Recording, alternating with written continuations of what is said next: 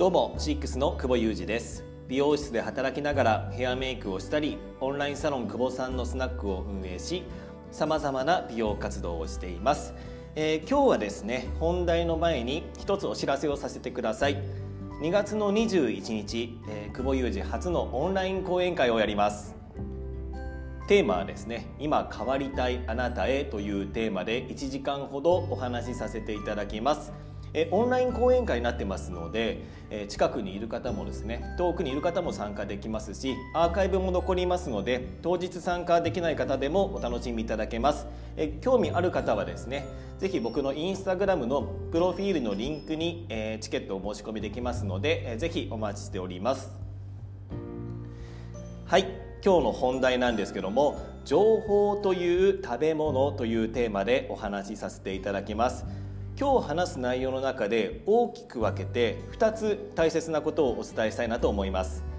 今はですね、まあ、情報時代なんて言われてますけども、まあ、その上で僕がすごい大切にしていることを2つお伝えしたいなと思いますのであのぜひお聞きください。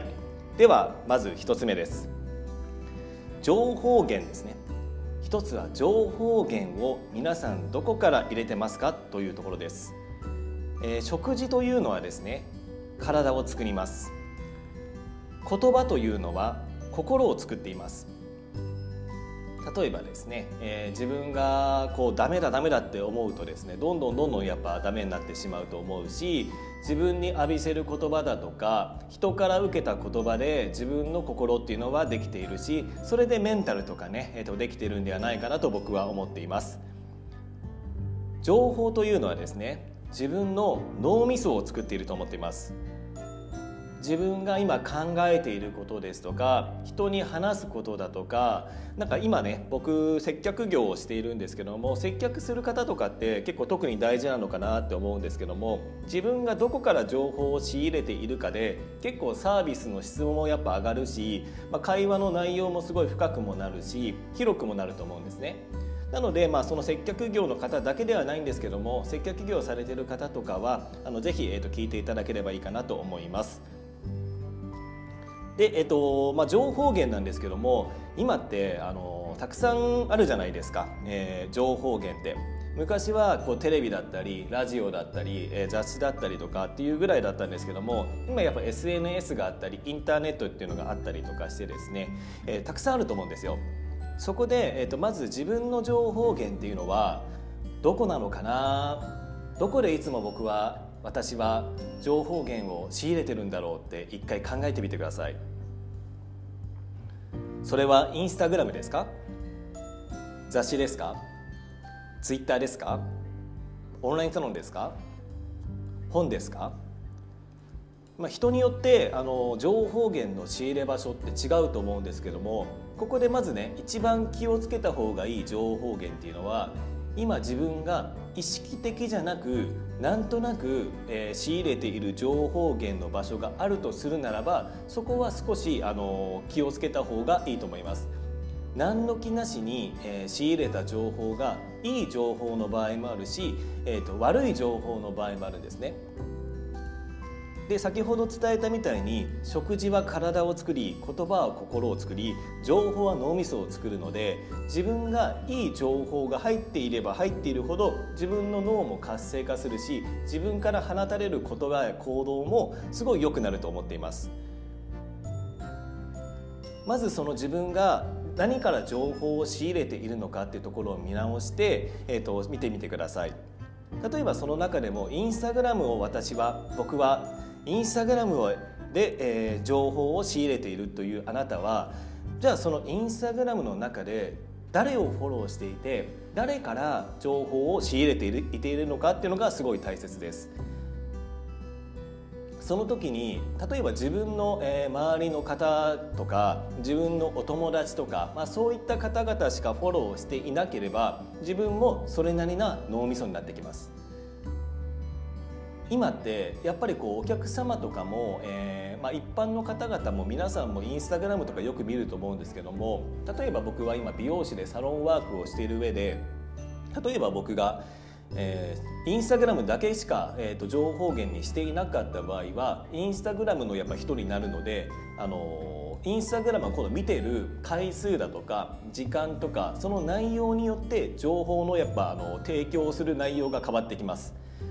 それがもしお客様がインスタグラムも見ていて、まあ、YouTube も見ていてオンラインサロンにもいくつも入っていて本もたくさん読んでいる方だった場合確実に僕よりも情報が豊かな人なんですね。そういった方に僕はいい情報を届けられるでしょうか。そう思った時にちょっとゾッとする部分ありますよね。人と話す上でやっぱこう自分が何かを伝えたかったりとか、えー、まあ、自分が何かを与えたかったりとか話の内容を広げたいとか深くしたいとかそういった場合には自分自分の方が高いくいなきゃいけないわけではないんですけども自分も努力して自分の情報源を見直してアップデートする必要が僕はあると思っています。2つ目いきます。2つ目はですねインプットをしたらアウトプットをするということですね。情報というのはですね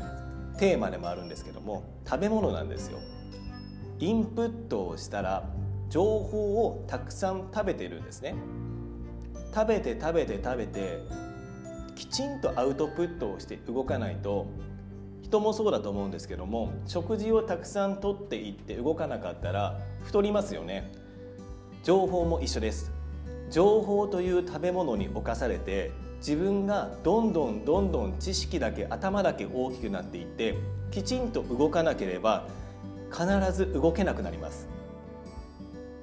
アウトプットをするためにはインプットも必要です。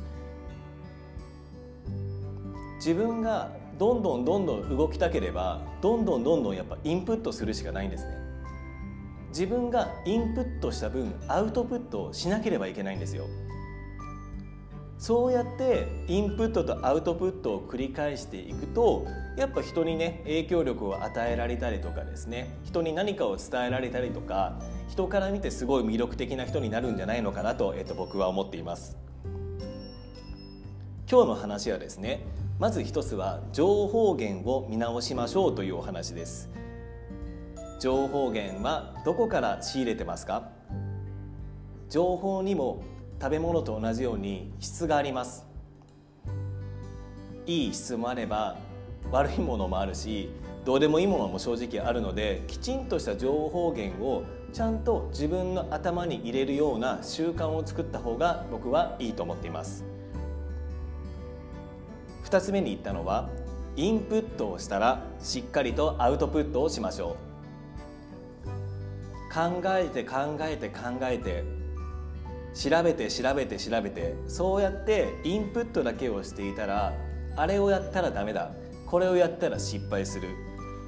これはもう遅い。これはもうあの人がやってる。これはもうよくわからないけどなんかちょっと違うんじゃないのか。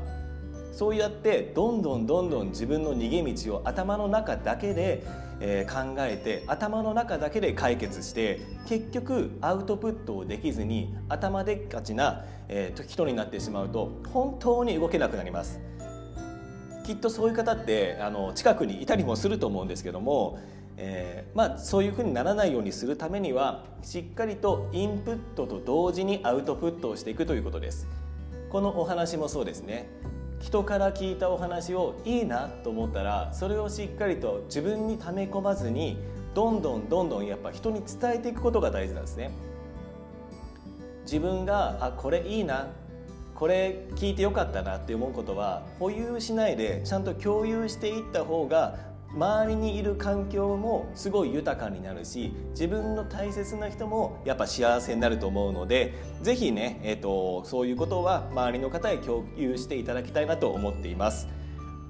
その2つは、えー、今日の話ですね。情報という食べ物というテーマでお話しさせていただきました、えー、オンラインサロン久保さんのスナックはですね、えー、美容好きが集まるアットホームなコミュニティサロンです、えーと、ぜひ、えーとお待ちしております。美容は木から気持ちが一番大切です。今日も聞いていただいてありがとうございました。久保裕二でした。ありがとうございます。